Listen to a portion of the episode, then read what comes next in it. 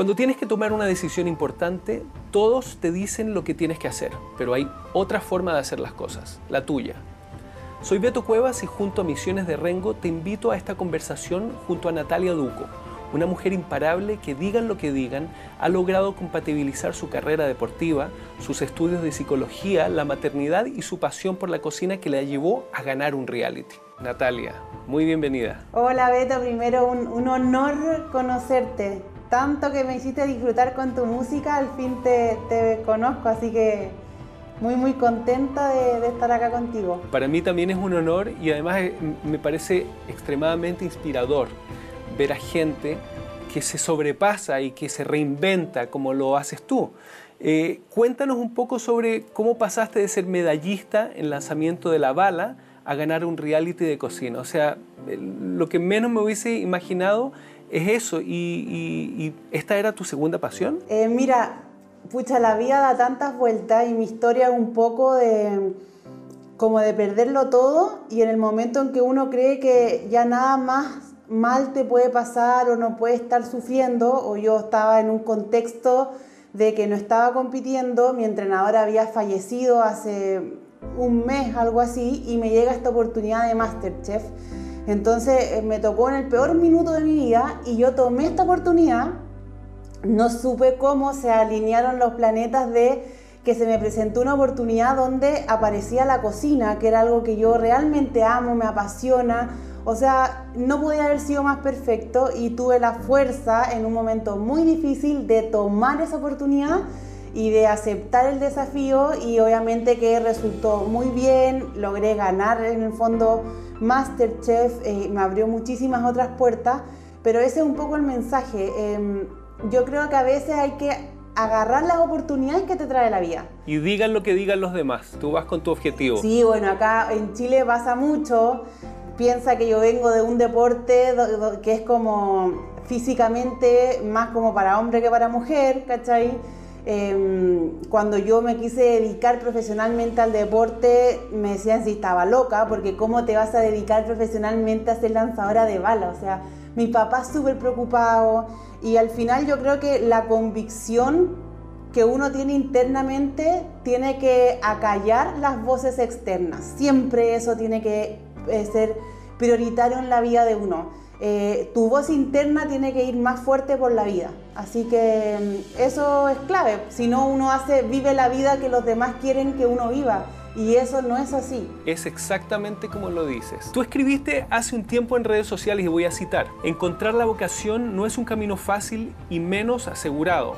Encontrar ese lugar, tu lugar y momento muchas veces se ve nublado por expectativas ajenas, no propias eh, e impuestas por la sociedad, por la familia, por el entorno. Lindo, lindo lo que, lo que dijiste. ¿Por qué estas palabras, aparte de lo que ya me contaste? Que muchas veces el tema de la expectativa influye mucho en las decisiones que uno toma en la vida. O sea, uno quiere ser lo que tu papá quiere que seas, uno quiere ser lo que la sociedad valida como éxito, como bueno, uno quiere ser lo que tu pareja espera de ti pero ¿qué pasa con lo que uno realmente quiere ser desde tu alma, desde tu esencia, desde tu espíritu? Entonces, em, es como que hay que tener harto ojo con no equivocarse de por qué yo estoy tomando las decisiones que estoy tomando en mi vida. ¿Es porque es un tema mío que me identifica a mí como personalmente o lo estoy haciendo porque es lo que esperan de mí la gente que yo quiero?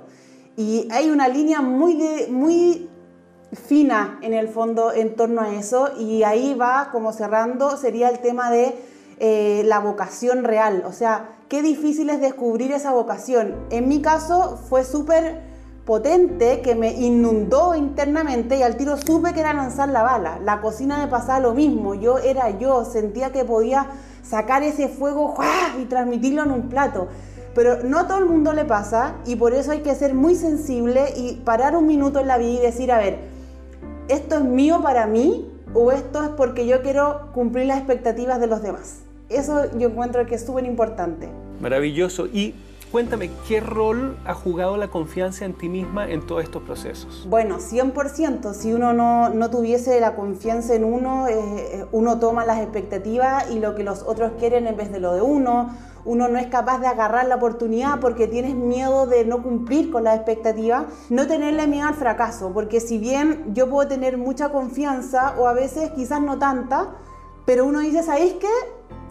Tengo confianza en que puedo tomar este desafío y aunque me vaya bien o mal, aunque lo logre o no lo logre, esto me va a hacer mejor persona. Yo creo que por ahí va la confianza, más que decir, ay, yo voy a entrenar porque estoy segura que voy a ser campeona mundial. No, así no es la vida, ¿cachai? Pero yo, en cambio, yo digo, yo estoy segura que voy a afrontar lo que me traiga este camino, lo logre o no lo logre, pero yo lo quiero tomar y atreverme. Yo creo que cambiando un poco esa narrativa interna, todo fluye y el universo te entrega puras cosas buenas. Y además eres una gran comunicadora eh, porque ya respondiste a una pregunta que te iba a hacer, ya lo respondiste.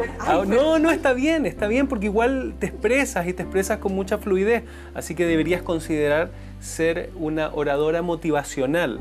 Pero tengo una pregunta más. ¿Qué es lo que más te gusta de lo que haces? Mira, Beto, yo creo que tú más que nadie lo sabe. Em, yo creo que cuando uno siente que es capaz de vibrar, hay algo que se moviliza adentro, hay una energía que uno es capaz de sacar y transmitir, hay, uno es capaz de llegar a la gente, o sea, eh, con un resultado mío quizás la gente es capaz de emocionarse, uno siente que plasma el corazón en la acción.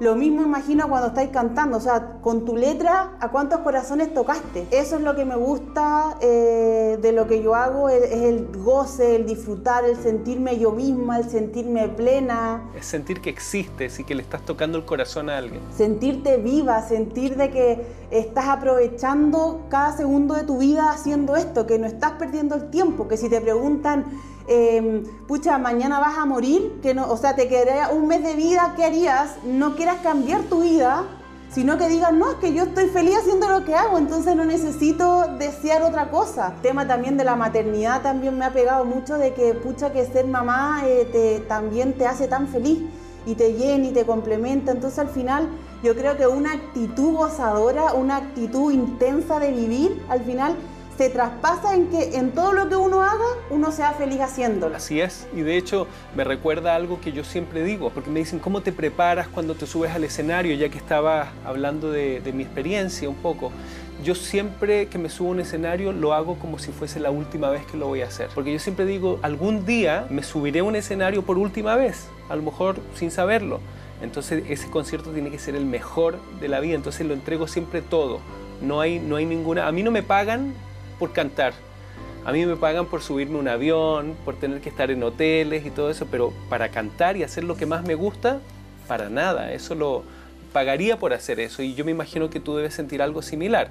Y por eso esa determinación que, tú tienes a pesar de que los demás digan lo que digan. Sí, eh, todo el rato. La gente habla mucho, es muy fácil hablar, opinar del resto, pero hay que tener convicción en la vida, atreverse confiar en tu voz interna y como dices tú, vivir la vida como si fuera el último día, porque realmente un momento va a ser el último. Yo tengo una frase que me encanta, que en el deporte nosotros decimos, eh, uno gana o uno aprende. No hay otra opción, o ganas o aprendes. Entonces, es ganancia. Siempre, siempre hay ganancia de algún tipo y nada, qué bonito escucharte, eh, también me inspira mucho.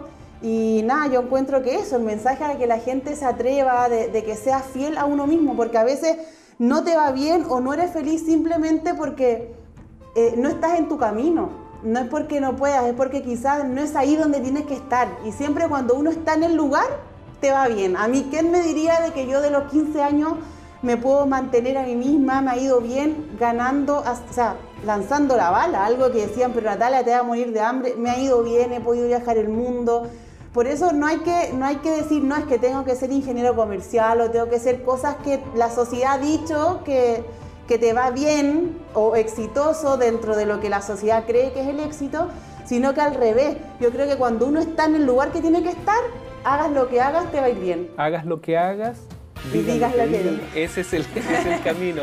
Oye, muchas gracias Natalia, la verdad es que es súper inspiradora tus palabras tu experiencia, tu, tu, historia de vida es súper inspiradora, así que eh, me sumo como fan tuyo. Saludos a tu familia y muchas gracias por estar con nosotros hoy. Encantada, cuando quieran.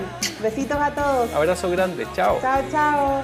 Nos despedimos junto a Misiones de Rengo y te invitamos a escuchar el siguiente podcast y a escribirnos y enviarnos tu propia historia en www.misionesderengo.cl. Ayúdanos a inspirar a otros y participa por un pack de vinos Misiones de Rengo. Misiones de Rengo, el poder de confiar en ti.